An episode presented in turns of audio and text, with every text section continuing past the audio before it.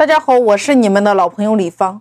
那我们说，作为一个创业家来说，你要明白，你手握的叫做经验值和能力值。当你拥有这两样东西的时候，你完全可以融合到有资金的人、有人脉的人愿意和你一起同行。举个例子，也就是说，你在做这件事的时候，你一定要清楚你有什么，你要什么。你要融合团队，还是要融合人才，还是要融合资金？当你想清楚的时候，你往往会用到结果倒推法。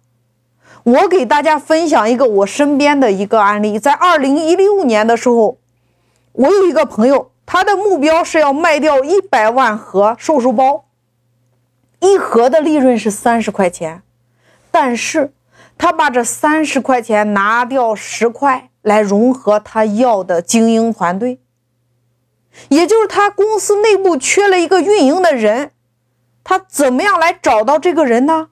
一百万盒，预计二零一七年会销售掉一百万盒，那一盒十万十块钱的话，等于一千万的利润。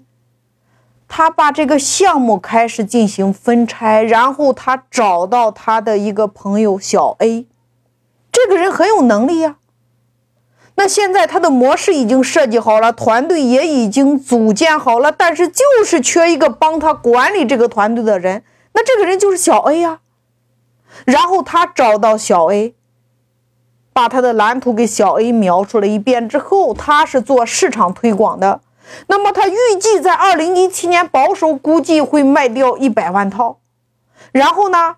他就想跟小 A 一起合作成立一家公司，然后这家公司能赚多少钱呢？他开始描绘蓝图了，一百万套乘以十块钱等于一千万。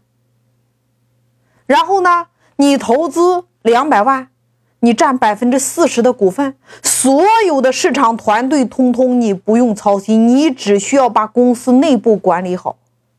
把仓库管理好，员工管理好，进货发货这一块做好就可以了呀。一旦这个公司产生盈利，把你的两百万预先拿回去。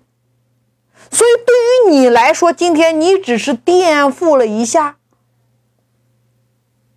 你两百万拿出去之后，假设我们已经销了一百万套，是不是一千万的利润减去两百万，公司是不是还有八百万？